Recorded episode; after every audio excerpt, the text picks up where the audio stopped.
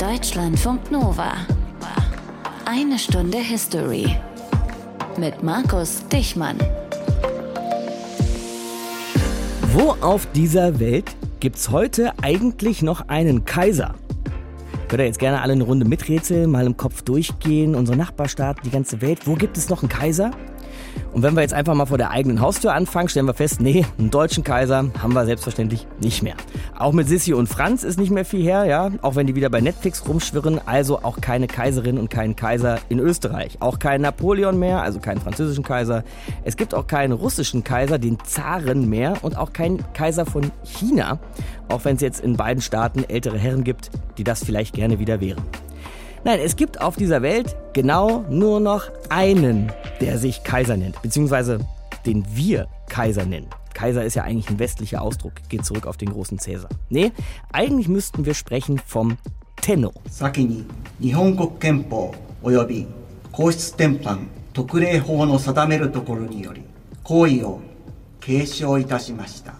Das war er, Tenno Naruhito, der Kaiser von Japan. Bei der Thronbesteigung übrigens haben wir ihn da gerade gehört. Die Geschichte dieser japanischen Kaiser, auf die legen wir heute ein Schlaglicht und landen in einer wichtigen Epoche japanischer Geschichte, nämlich in der Meiji-Restauration. Aus den prallgefüllten Schatzkammern der Menschheitsgeschichte. Euer Deutschlandfunk Nova-Historiker Dr. Matthias von Helfeld. Aber zunächst mal, Matthias, grüß dich. Hi, sei gegrüßt. Muss man sagen, dass wir uns demnächst auf den Spuren des deutschen Kaisers nochmal bewegen. Wir fallen nämlich quasi in sein Haus ein, wenn man so möchte. Ja, und das ist auch tatsächlich ein Schloss mal gewesen. Ja. Heute nennt es sich Humboldt-Forum und ist auch nur noch von einer Seite ein Schloss. Der Rest ist hochmodern, mhm. neu gebaut, ganz wunderbar, nennt sich Humboldt-Forum und da werden wir zwei beiden aufschlagen. Am 18. März, das ist ein Samstag, sind wir abends im Humboldt-Forum, machen eine Stunde History zur Märzrevolution 1848. Genau, das war der Startschuss zur großen deutschen Revolution von 1848-49 mit langbleibenden Folgen. Man nennt sie immer so gescheitert, aber so gescheitert war sie mhm. gar nicht. Und Tickets kriegt ihr auf humboldtforum.org. Heute aber, Matthias, keine deutschen Kaiser, sondern eben der japanische, der Tenno. Und die sogenannte Meiji-Restauration beginnt vor 155 Jahren, also 1868. Wie sah Japan damals so aus? Naja, die Zeit davor, die nennt man Tokugawa oder Edo-Zeit. Die Herrschaft wurde in dieser Phase von einem Shogun ausgeübt. Das war der Anführer, der Chef, der allergrößte unter den Samurai. Mhm, die legendären Samurai. Und das mhm. könnte man so ungefähr vergleichen mit einem europäischen Territorialherren, wie wir ihn auch im Mittelalter kennen. Und dieses Herrschaftssystem des Shogun gab es von Ende des 12. Jahrhunderts bis 1867. 1960. Mhm. Gegen Ende dieser Zeit, da kapselte sich das japanische Reich immer weiter ab. Es gab Ausreiseverbote für Japaner und logischerweise Einreiseverbote für Ausländer mit ganz geringen Ausnahmen. Und das hat natürlich furchtbar große Nachteile. Es gab Komplikationen, vor allem ökonomische. Man könnte eigentlich sagen, das war so eine Form von Isolationspolitik, aber da kommen wir heute auch zu, auch eine Zeit kultureller Blüte in der japanischen Geschichte. 200 Jahren Frieden im Land. Aber dieser Weg der Abschließung, der sollte eben nicht länger funktionieren. Ja, das ist genau richtig. Mitte, Ende des 19. Jahrhunderts rückte Asien nämlich in den Mittelpunkt der europäischen Kolonialmächte. Und die wollten Stützpunkte in Asien, zum Beispiel auch in China und natürlich auch in Japan haben. Und Rücksichtnahme auf japanische Interessen spielte in den Augen der Europäer natürlich überhaupt keine Rolle. Es ging mhm. um Rohstoffe, es ging um Bodenschätze und ganz wichtig, es ging um Kohlestationen für europäische Handelsschiffe. Gleichzeitig gab es in der Mitte des 19. Jahrhunderts Unruhen und innere Aufstände. Zustände. Viele Samurai waren am Ende und hoch verschuldet. Also es begann eine Zerreißprobe in Japan. Das kann man sich auch gut vorstellen, ne? wenn man so lange abgeschieden war vom Rest der Welt, dass dann die einen sagen, nee, bleibt so, Traditionalisten, und die anderen sagen, nee, öffnen, rein in die Moderne vielleicht. Ja, und da war auch noch was anderes ganz wichtig. Die wollten nämlich das Geld haben, was man damit einnehmen konnte durch Konzessionen oder Hafennutzungserlaubnisse für Europäer oder Amerikaner. Und andere lehnten das ab, weil eine Öffnung des Landes natürlich auch bedeutet hätte, dass neue Einflüsse reinkommen. Und Shogun Tokugawa, der musste dann schließlich nachgeben und eröffnete Japan. Vorausgegangen allerdings war die sogenannte Kanonenbootpolitik der USA. Also Kriegsschiffe aus Amerika übten an der Küste Japans Druck Druck aus.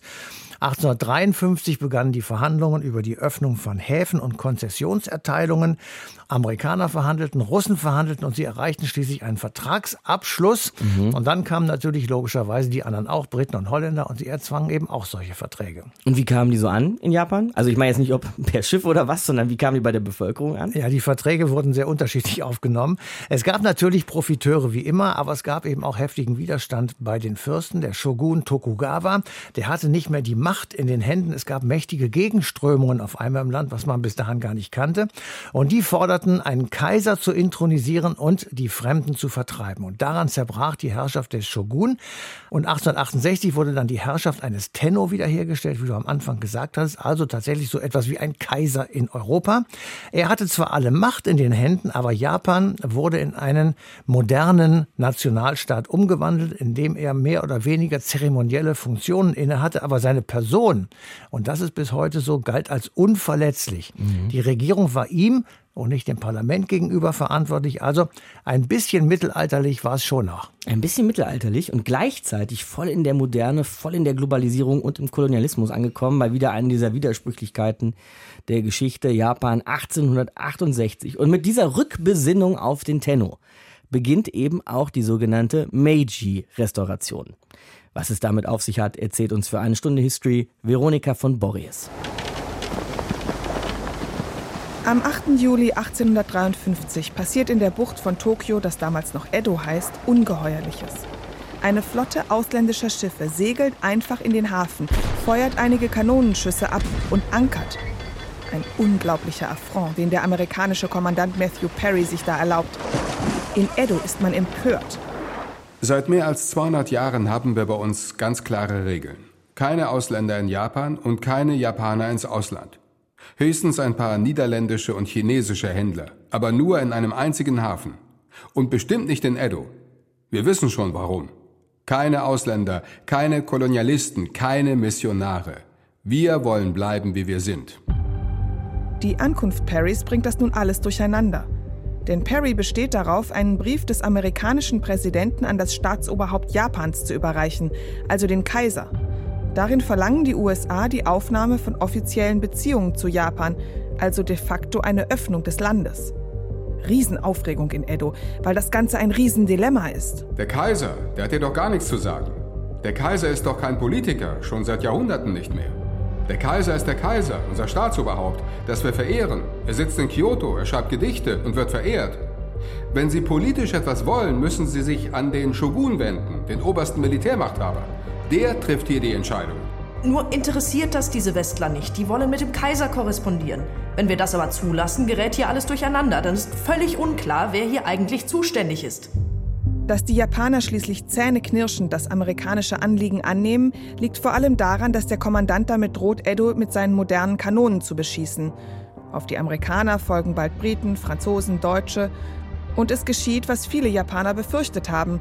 Die Machtverhältnisse geraten ins Rutschen, neue Ideen machen sich breit. Wenn Japan nicht auf Dauer eine Kolonie des Westens werden will, dann darf es sich nicht länger zurückziehen. Es muss mit der Zeit gehen und mit dem Westen technologisch gleichziehen, vom Westen lernen. Diese neuen Ideen treffen natürlich auf Widerstand, sowohl am Hof des Shogun als auch am Hof des Kaisers. Ausländer werden von vielen Japanern als Barbaren gesehen. Es gibt Mordanschläge und Intrigen gegen diplomatische Vertreter und Forscher, von denen immer mehr das Land bereisen. Aber innerhalb der japanischen Gesellschaft gibt es auch viel Unzufriedenheit. Vor allem mit der Politik des Shoguns. Die einen werfen ihm vor, nicht genug gegen die Ausländer zu machen, die anderen wollen eine schnellere Öffnung des Landes, die Dritten sehen eine Gelegenheit, mehr eigene Macht zu bekommen.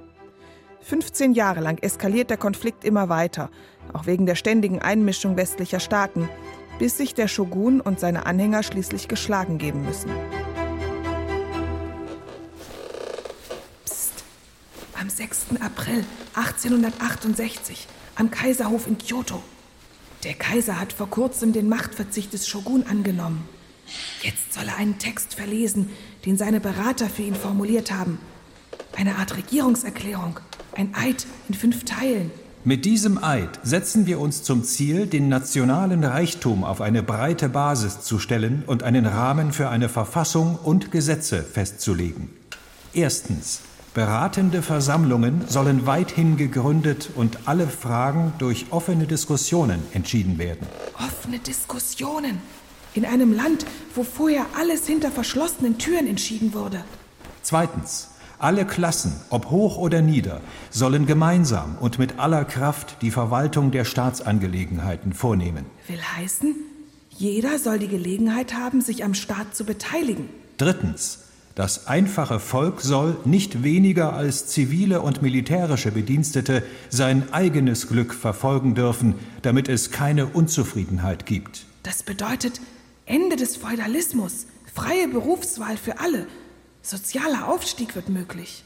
Viertens. Üble Bräuche der Vergangenheit sollen abgebrochen und alles auf den gerechten Gesetzen der Natur begründet werden. Hier schwingt der Idealismus der Aufklärung mit. Fünftens. Weltweit soll Wissen gesucht werden, um die Grundlage der kaiserlichen Herrschaft zu stärken.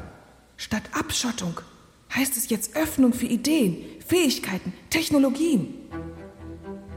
Dieser Eid wird in den nächsten 50 Jahren die Modernisierung Japans entscheidend prägen.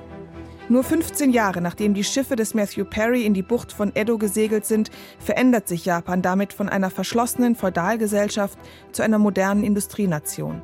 Statt den Westen nur zu imitieren, wird es ihn in vielen Punkten sogar übertrumpfen.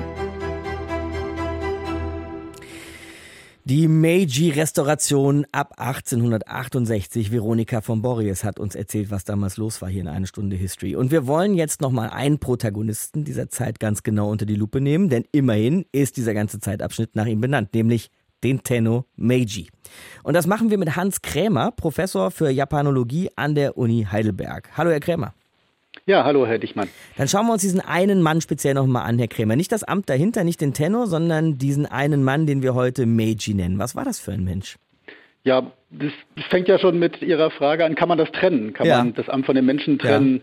Wir wissen von dem Menschen wirklich sehr wenig, obwohl es eine 13 Bände umfassende offizielle Chronik der Regierungszeit gibt Aha. mit äh, sehr vielen Details, wo wir im Grunde über das Amtsleben alles nachlesen können wissen wir wirklich wenig über diesen Menschen. Mm, es ist zu Lebzeiten nicht sehr viel über ihn geschrieben worden und wenn, dann eigentlich immer nur stark gefiltert. Ja. Die Menschen in seiner Nähe konnten nicht wirklich offen über ihn sprechen. Es mhm. gibt ziemlich viele widersprechende Informationen. Gewöhnliche Japaner haben sowieso keinen Kontakt zu ihm gehabt, natürlich. Und nach seinem Tod wurde dann ohnehin nur noch ja, in äh, Eulogen über ihn gesprochen. Also das ist sehr schwierig, an diesen Menschen ranzukommen. Okay. Dann versuchen wir es dann vielleicht doch stattdessen mit seinem Amt und seiner Funktion. Ich frage mich schon eine Weile, welches Standing dieser Mann eigentlich und das Amt auch des Tenno im Japan des 19. Jahrhunderts hatte, als die Shogune noch herrschten, also vor der Meiji-Restauration. Man wird ja irgendwie auf die Idee gekommen sein, diesen Meiji jetzt dann wieder zum Tenno zu machen und auch den Tenno an die Staatsspitze zu stellen. Also so ganz aus dem Nichts kann er nicht gekommen sein. Nicht ganz aus dem Nichts, aber sozusagen fast aus dem Nichts oder jedenfalls von sehr wenig. Es gibt ja die Tenno-Institution schon sehr lange, also wir können sie historisch einigermaßen sicher fassen, seit dem 6., 7. Jahrhundert mhm. äh, unserer Zeitrechnung. Mythisch wird sogar behauptet, es geht über 2000 Jahre zurück. Und tatsächlich kann man die Linie, die Linie nachverfolgen. Sie ist nicht ganz unterbrochen, hier und da verzweigt, aber im Prinzip seit dem 6. Jahrhundert haben wir fast eine ununterbrochene Linie dieser Familie sozusagen, die Tenno stellt. Und es gab auch immer durch den Zeitlauf der Geschichte Tenno, amtierende Tenno. Sie waren aber seit dem etwa 12. Jahrhundert politisch bedeutungslos. Also mhm. viele äh, Jahrhunderte lang gab es die Institution weiter. Sie war aber politisch fast bedeutungslos. Man hat sich immer mal wieder auf den Tenno berufen und sich von ihm legitimieren lassen. Also der Shogun ist eigentlich ein General im Dienste des Tenno, so mhm. rein von der Konstruktion her. Der Titel ist ein Titel am Kaiserhof, der Shogun-Titel. Das heißt, es gab immer so eine Legitimation durch den Tenno, aber der Tenno selbst, der Kaiserhof, der also auch existierte mit Hofstaat und so in relativ kleinem Rahmen, die ganze Zeit hindurch in Kyoto existierte, der hat eben politisch überhaupt keine Rolle gespielt. Der Tenno war eine literarische Figur, ja, er hat gedichtet, äh, Künstler okay. um sich geschart mhm. und eben dann im 18, 1900 sehr indirekte politische Legitimationsinstanz. Mhm. Das ändert sich eigentlich erst Mitte des 19. Jahrhunderts, vielleicht ein bisschen vorher in der Welt der Ideen, nämlich Leute, die das Shogunat kritisieren, auf die Idee kommen, was haben wir denn als Alternativen? Und mhm. dann sich immer häufiger auf diesen Tenor berufen. Man merkt dann sozusagen, man stellt heraus, naja, letztlich bezieht ja auch der Shogun seine Legitimation, Macht nur vom Tenor her. Da ist sozusagen die Quelle der Macht eigentlich. Und warum gehen wir denn nicht dahin zurück? Und dann kommt eben diese Idee auf, dass man eine Restauration der Kaisermacht, die allerdings dann wirklich schon fast tausend Jahre zurückliegt, ja.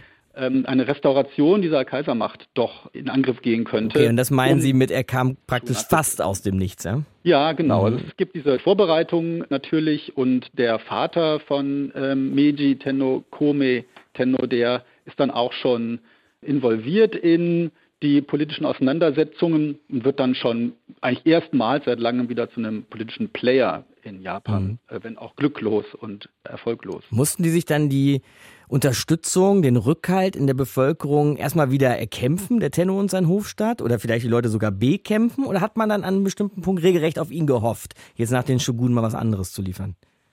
Ja, ich fürchte, der Bezugspunkt auf die Bevölkerung hier ist ja. etwas optimistisch ja, okay. gedacht. Denn, Der hat da ähm, keine Rolle gespielt. Der Geschichte, von der wir jetzt gerade reden, spielt die Bevölkerung als solche erstmal keine Rolle, sondern mhm. es ist ein Machtkampf innerhalb der Elite oder der Eliten, sagen wir mal großzügiger. Es sind eben die Anhänger des alten Shogunats in einer bestimmten Konstellation, die relativ kompliziert ist, aus regionalen und zentralen Kräften und dann eben eine Gruppierung, die sich um den Tenno formieren. Und die Bevölkerung hat da erstmal lange Zeit sehr wenig mit zu tun. Man muss auch sagen, dass die Bevölkerung, die breite Bevölkerung höchstwahrscheinlich vom Tenno gar nicht wusste, ja, weil okay. er eben mhm. eine so geringe Rolle spielte, so lange, dass man im Grunde außerhalb von Kyoto wahrscheinlich höchstens sehr vage wusste, dass es da vielleicht noch die, diesen Tenno gibt. Das ändert sich dann alles nach ähm, 1867, 68, nach der sogenannten Meiji-Restauration, wo man dann bewusst versucht, der Bevölkerung diesen neuen Machthaber bekannt zu machen. Mhm. War der Tenno denn selber, das vielleicht noch zu diesem Machtwechsel, eine treibende. Kraft oder hat er sich tatsächlich eher irgendwie instrumentalisieren lassen von Leuten, die das Shogunat beenden wollten? Ja, die Frage ist sehr leicht zu beantworten. Aha. Der Tenno war 14 Jahre alt, als er 1867 auf den Thron kam. Okay, ja, alles Und, klar. Und ähm, 1867 fanden die entscheidenden Machtkämpfe statt. Tatsächlich hat der Tod seines Vaters damit zu tun, dass dann im Jahre 1867, als eben der Vater stirbt und äh, Medi auf den Thron kommt, dass der praktisch aus dem Weg geräumt ist, also eine zentrale Figur auf der Seite der beharrenden Kräfte und jetzt man im Prinzip freier agieren kann. Die Revolutionäre, wenn man so will, können freier agieren, können den neuen Tenor völlig für sich instrumentalisieren, diesen 14-Jährigen. Also der hat da überhaupt gar keine aktive treibende Kraft. Ja, dann haben Sie gerade beschrieben, Herr Krämer, wie dann die Bevölkerung sozusagen hinter diesen Tenno gebracht werden sollte. Mhm. Und wenn man da so weiterliest, findet man ja auch schnell Begriffe wie Kaiserkult oder sogar mhm. Tennofaschismus. Hatte mhm. das dann schon unter Meiji seine Anfänge? Also der Kaiserkult auf jeden Fall, der wird dann ganz bewusst kreiert, muss man sagen, erschaffen das beginnt damit, dass erstmal der Kaiser wirklich bekannt gemacht wird. Er wird also auf Reisen geschickt. Er reist das ganze Land sehr intensiv in den 1870er, 1880er Jahren und teilweise für Wochen oder sogar Monate am Stück ist er unterwegs und dass die Leute buchstäblich ihn sehen können, kennenlernen können. Und natürlich medial wird er dann sehr, sehr in Szene gesetzt. Er wird als lebendiger Gott, wie soll man sagen, installiert. Ja, er wird auch in der Verfassung, die dann 1889 formuliert wird, wird er als quasi gottgleich definiert und äh, wird eben so immer bekannter gemacht. Also die Schulbücher schreiben intensiv über die Tenno-Familie, über die Hintergründe, die Ahnen und über den gegenwärtigen Tenno. Und so wird in der Tat ein Kult in dem Sinne, nicht ein Kult im Sinne, dass er besonders beliebt ist in der Bevölkerung, sondern dass er eben als Verehrungsobjekt mhm. ähm, erschaffen wird, dass er eben, wie gesagt, als Gott gleich, dass man zum Beispiel Fotografien des Kaisers, die offizielle Fotografie des Kaisers wird selbst zu einem Verehrungsobjekt, vor dem man sich verneigen muss, in Schulen etwa, in Ämtern. Äh, und dadurch wird er eben immer bekannter gemacht und wird also zu einem völlig unhinterfragten Gegenstand der Verehrung in der breiten Bevölkerung auch. Das ist sehr erfolgreich, muss man sagen, wenn man bedenkt, wie unbekannt der Tenor, die Person und die Institution noch Mitte der 1860er Jahre war. Hans Krämer ist Professor für Japanologie an der Uni Heidelberg und hat uns diesen Tenno und auch den Mann dahinter, den Meiji, zumindest so was man alles über ihn wusste und als 14-jähriger Stöpsel ganz am Anfang, was man weiß, näher gebracht. Danke fürs Gespräch, Herr Krämer. Ja, bitte, gern geschehen. Der Meiji Tenno, Matthias, der regierte dann bis 1912, also tatsächlich bis zu seinem Tod. Und seine Regierungszeit, haben wir schon gehört, ist bis heute nach ihm benannt, die Meiji-Zeit, Meiji-Restauration. Fassen wir nochmal zusammen. Wie hat diese Zeit, wie hat sein Leben Japan verändert? Also es hat dem Land wirklich jede Menge Veränderungen gebracht. Es hat das alte Ständesystem abgeschafft, das kennt man aus Europa. Es wurde die Schulpflicht eingeführt. Es gab keine Naturalsteuern mehr, sondern Geldsteuern. Und offiziell alle Macht beim Tenno, tatsächlich aber beim Parlament und bei hochrangigen Oligarchen. Das heißt, ehemaligen Samurai. Die Verfassung im Übrigen Japans war inspiriert durch Europa und den Vereinigten Staaten. Man könnte also sagen, es gab eine konstitutionelle Monarchie in Japan wie eben auch in Europa. Mhm. Damit einherging aber auch was anderes, was wir jetzt mal wirklich unterstreichen müssen, nämlich ein anderes Selbstverständnis der Japaner. Naja, die haben sich kaum anders verhalten als europäische Großmächte auch. Es war in der ersten Hälfte des 20. Jahrhunderts tatsächlich festzustellen, dass Japan eine imperialistische Macht in Asien war. Korea wurde annektiert, es gab starken Einfluss Japans auf die Mandschurei. Nach dem Ersten Weltkrieg stand das Land auf der Seite der alliierten Sieger und profitierte natürlich ökonomisch davon. Mhm. Vor allem durch den Zugewinn deutscher Kolonien. Unter dem Tenno Yoshihito aber ging es abwärts und sein Nachfolger wurde 1926 Hirohito und der regierte bis 1989 und fuhr einen nationalistischen Kurs. Er war wieder göttlicher Abstammung. Er war Mittelpunkt des Lebens in Japan, trat aber eben öffentlich nicht in Erscheinung. Übrigens so nebenbei bemerkt, 1936 trat Japan dem Anti-Komintern-Pakt mit Deutschland und Italien bei, war also im Zweiten Weltkrieg auf Seiten Deutschlands. Den Tenno Meiji haben wir also heute schon kennengelernt, haben gelernt, was in der nach ihm benannten Meiji-Zeit während der Meiji-Restauration geschehen ist und wie sich Japan nach Jahrhunderten der Abschließung wieder geöffnet hat. Das jetzt alles zusammengenommen würde mir den Eindruck vermitteln, diese Meiji-Zeit ist eine in der japanischen Geschichte verdammt wichtige, verdammt prägende Zeit, oder Frau Liu? Das ist absolut richtig, da kann ich Ihnen nur zustimmen. Christine Liu bei uns in eine Stunde History. Sie ist Ostasienwissenschaftlerin und forscht und arbeitet am Ostasien-Institut der Hochschule Ludwigshafen. Hallo, Frau Liu. Hallo, Herr Dichmann. Was wären denn wohl, nochmal aus Ihrer Sicht zusammengefasst, die wichtigsten Veränderungen dieser Meiji-Zeit? Also was ganz besonders wichtig wäre, wäre vielleicht mal ganz kurz noch einen Blick vor die Meiji-Zeit zu setzen, damit ja. man das so ein bisschen einordnen kann. Und zwar muss man ja erstmal wissen, dass vor der Meiji-Zeit das Land nach 100 Jahren Krieg im 17. Jahrhundert erstmalig geeint wurde mhm. unter den Shogunen. Das war das Haus der Tokugawa. Die haben dann bis zur Meiji-Zeit halt immer sozusagen die Militärherrscher, die Oberherrschaft Japans gestellt. Die längste Friedenszeit der japanischen Geschichte, sagt man immer, ne? Ja, das ist korrekt, weil mhm. man sie als so stark kontrolliert hat, dass da nichts mehr ausbrechen konnte. Mhm. Im Grunde genommen war es sehr rigide Zeit, es war auch eine sehr rigide Gesellschaftskontrolle. So, das hat man alles gehabt. Dann hat man parallel dazu gesehen, dass das Land abgeschlossen ist. Man hatte natürlich im 16. Jahrhundert Erfahrungen mit den Portugiesen, den Holländern, den Engländern gemacht. Daraus entstanden viele interne Unruhen. Man hat also beschlossen, das Land rigoros abzuriegeln und nur noch ganz wenig Kontakt zu pflegen um informiert zu bleiben, um ein bisschen Handel zu treiben. So, und wenn wir jetzt diese Meiji-Zeit nehmen, die Meiji-Restauration, was waren dann aus Ihrer Sicht wirklich die vielleicht grundlegenden Dinge, die nach dieser langen Phase der Abschottung sich geändert haben? Ja, ganz wichtig ist, dass Japan sich China angeguckt hat, das Ergebnis des Opiumkriegs und hat gesagt, oh, genau wie China werden wir dem Westen, der militärischen Stärke des Westens nichts entgegenzusetzen haben. Wir mhm. müssen sehen, wie wir damit umgehen, dass wir nicht diesen Weg Chinas nehmen. Und da hat man beschlossen tatsächlich, okay, wir müssen vom Westen lernen. Wir müssen uns das genau anschauen, wie die das machen, um halt keine Kolonie des Westens zu werden. Und da hat man sich eigentlich sehr früh mit auseinandergesetzt und auch ganz bewusst Delegationen dann ausgeschickt, um vom Westen zu lernen, aber auch nicht die eigene Kultur dabei aufzugeben. Man wollte also nicht den Westen kopieren, sondern tatsächlich lernen und alles, was ihnen nützlich erschien, ins eigene Land, in die Politik und in die Wirtschaft ähm, einfach integrieren. Mhm. Kommt daher dann auch die industrielle Revolution Japans, weil man sich das im Westen abgeschaut hat und wollte dann zum Industriestaat werden? Ja, eindeutig. Man hat ja gesehen, allein militärische Stärke reicht nicht. Man muss auch wirtschaftlich gestärkt sein, man muss mithalten können. Und es gab ja natürlich eine Wirtschaft in Japan. Aber man hat gesehen, okay, wir müssen natürlich diese Wirtschaft stärken und ausbauen. Das hat der Staat dann übernommen in Verbindung mit dem Handel. Und das war so der Punkt, wo man sagen kann, ja, jetzt steigt man in die Industrialisierung ein. Man hat sich das genau angeguckt. Äh, Delegationen, auch das Kabinett ist durch Europa und die USA gereist. Auch in Deutschland hat man sich angeguckt. Man hat Experten sich ins Land geholt, die am Anfang geholfen haben, zum Beispiel Seidenspinnereien, die Baumwollfabriken aufzubauen, mhm. äh, Maschinenbau, Bergbau. All das haben ausländische Experten erstmal sozusagen eingeführt, bis man da selbst so weit war, dass man gesagt hat, okay, jetzt können wir das selbst steuern. Und man hat dann die ausländischen Experten wieder nach Hause geschickt und es dann selbst gemacht. Ich meine, das hat doch Japan wirklich bis heute grundlegend verändert. Bis heute einer der größten Industriestaaten der Welt. Ja, absolut. Man ist immer offen zu lernen.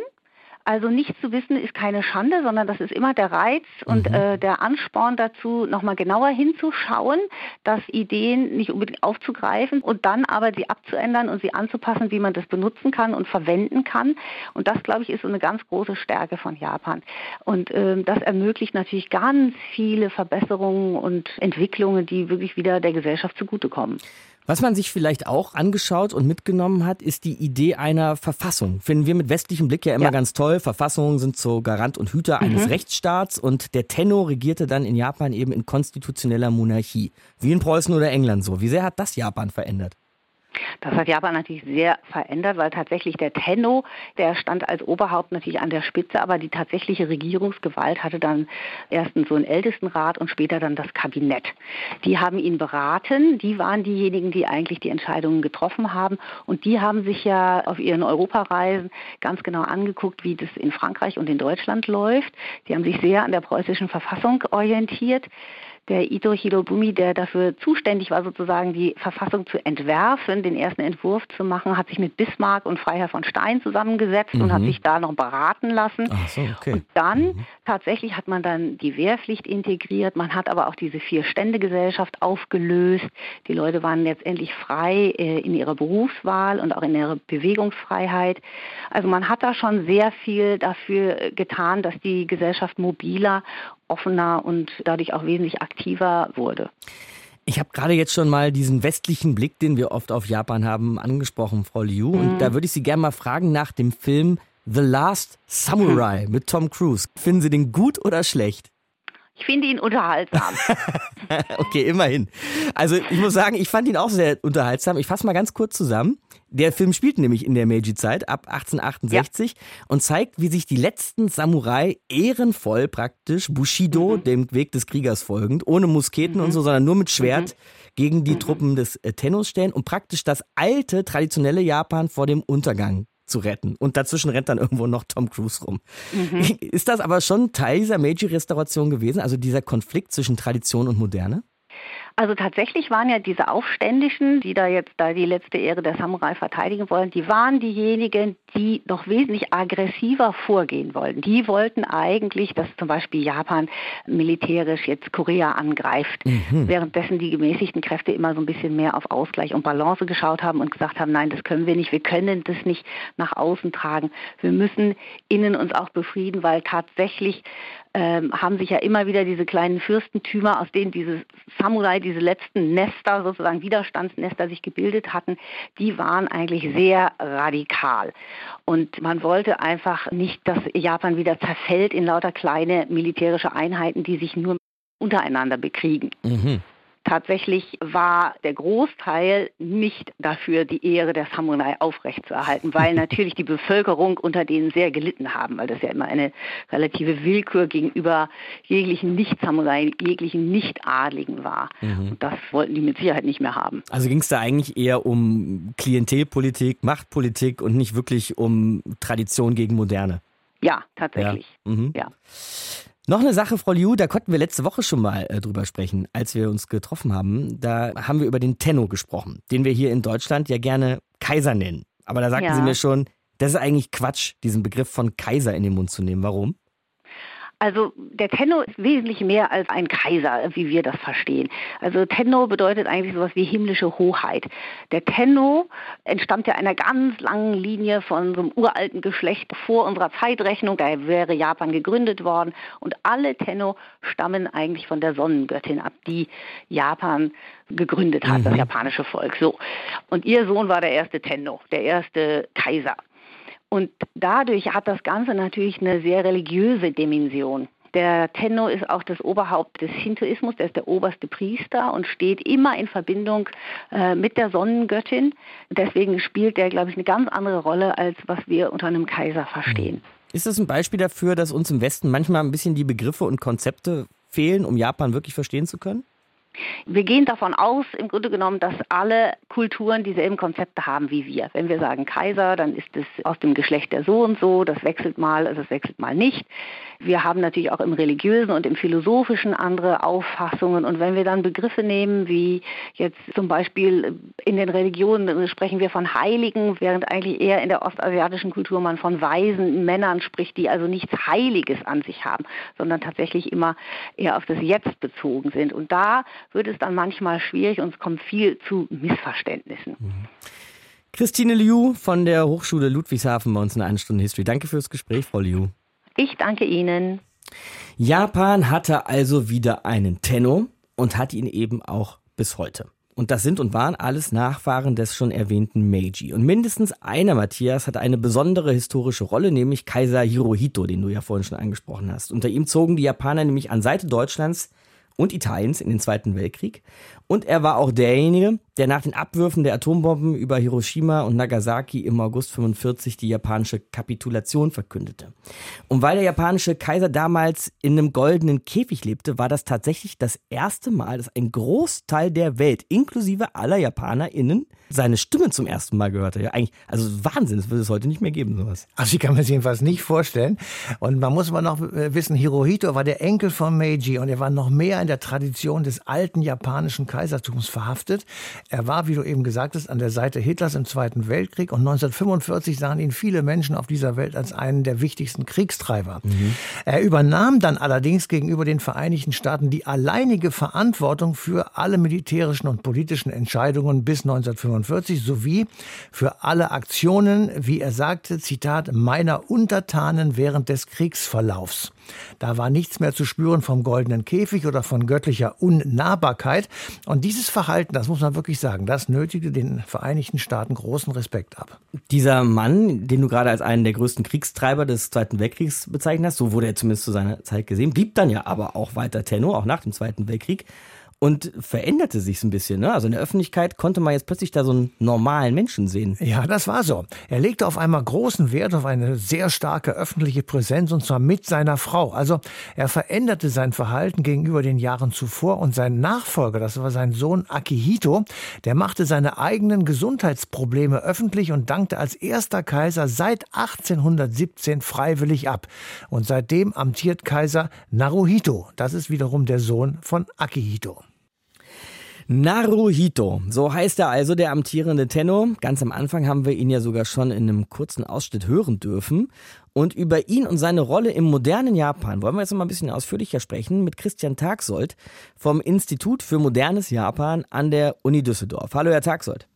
Hallo, guten Tag. Der Ausschnitt, den wir uns ganz am Anfang angehört haben, Herr Tagsold, das war von der Thronbesteigung Naruhitos vor drei Jahren. Und ich habe mir das mal angeguckt. In meiner Wahrnehmung war das eine recht bescheidene, recht leise Veranstaltung, wenn mhm. ich das jetzt mal mit so einer englischen Rolls-Hochzeit oder so vergleichen würde.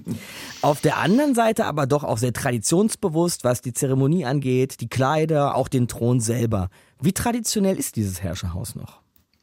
Also es wird sehr stark traditionell inszeniert, aber man muss so ein bisschen aufpassen. Also viele der Traditionen stammen eigentlich aus der Mitte des 19. Jahrhunderts. Die mhm. sind gar nicht so alt. Das hat damit zu tun, dass der Tenno davor eine ganz andere Rolle hatte und auch den meisten Menschen überhaupt nicht bekannt war. Und erst Mitte des 19. Jahrhunderts wurde die Tenno-Familie zum nationalen Aushängesymbol, das jeder kannte zum Mittelpunkt auch vom Patriotismus, was bis 1945 dann auch überbordend wurde. Mhm. Und deswegen hat man nach 1945 das Ganze auch ruhiger gestaltet, nicht mehr so naja, aufdringlich ist vielleicht das falsche Wort, aber der Tenno steht nicht mehr im absoluten Mittelpunkt und soll vor allem politisch nicht aktiv werden. Aber das, was wir als Traditionen vermeintliches sehen, das ist Inszenierung dafür, dass wir das eben auch genauso wahrnehmen mhm. als traditionell. Es ist aber eigentlich viel jünger. Okay, also ist eigentlich so ein neuzeitliches Phänomen, wie der Tenno in seiner, neu, in seiner neuen Rolle selbst eigentlich auch, ja?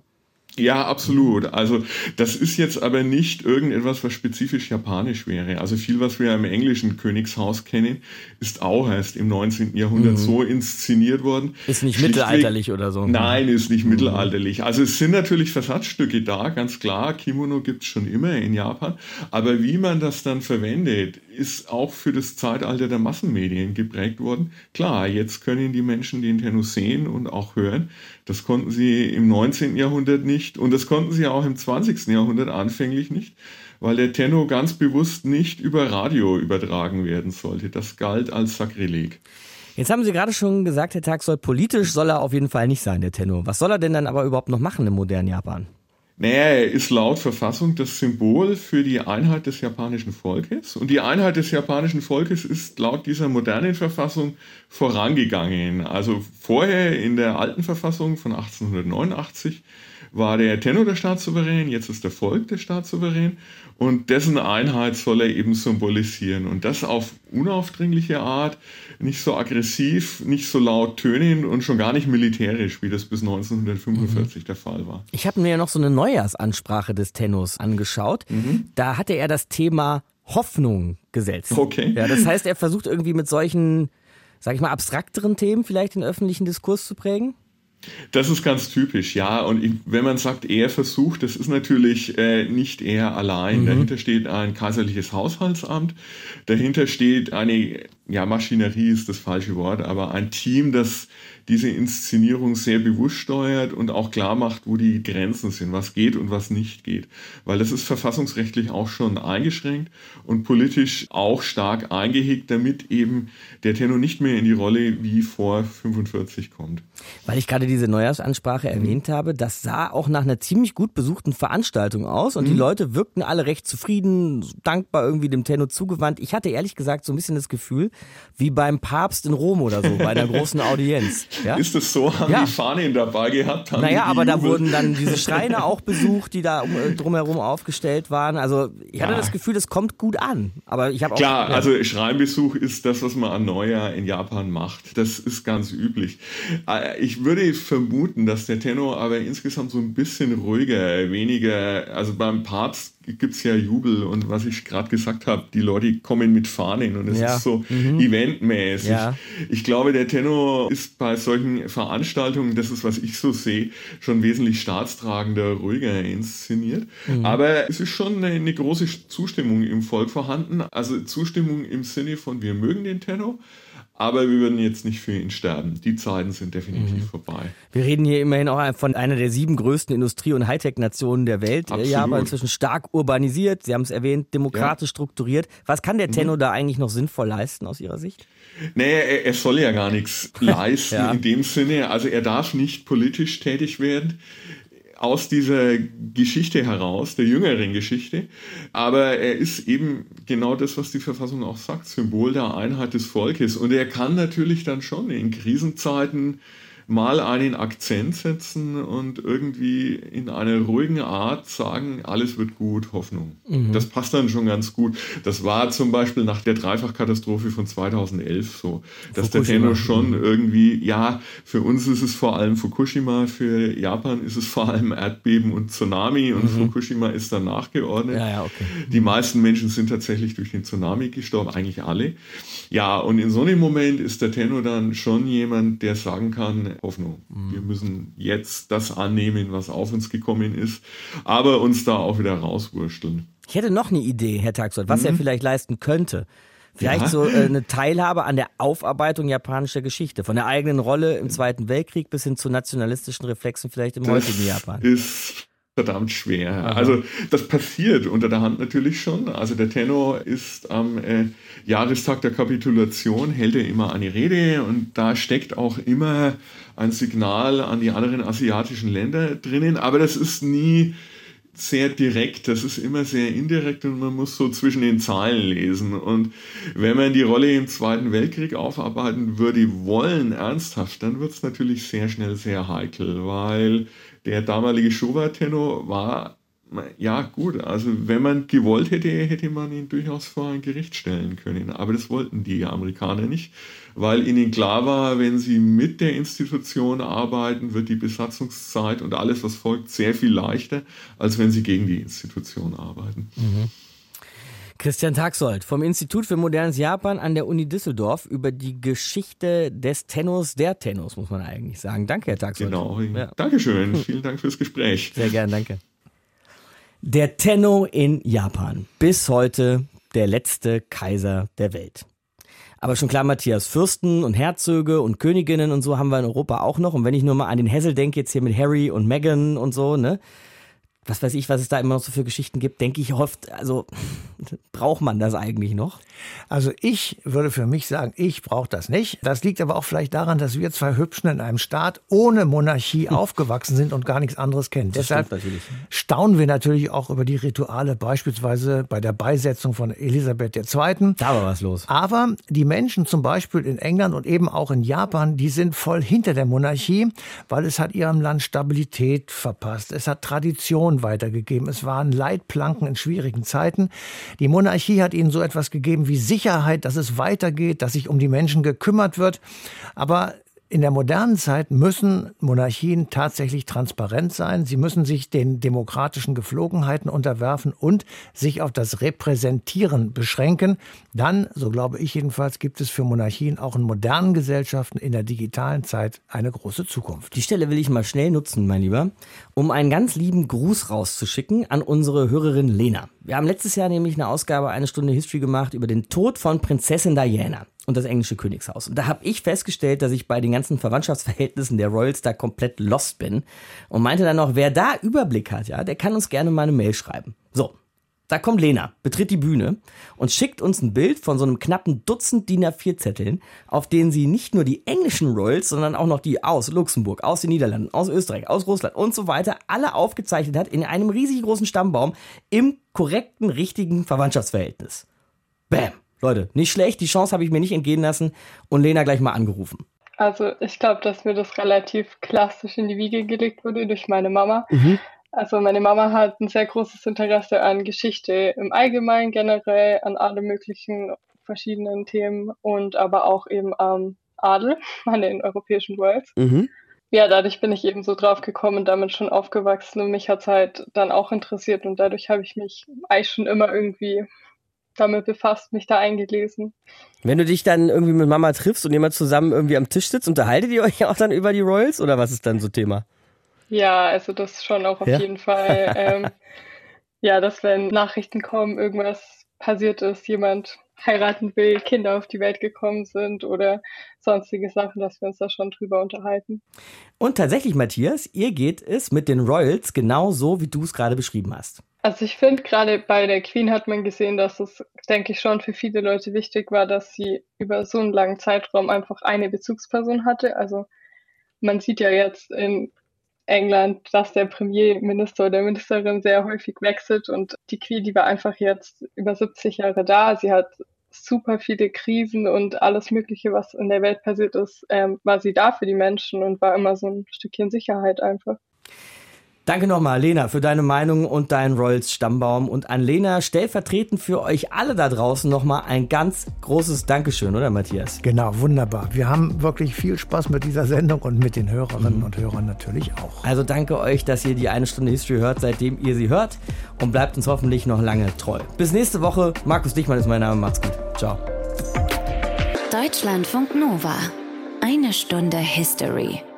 Jeden Freitag neu auf deutschlandfunknova.de und überall, wo es Podcasts gibt. Deine Podcasts.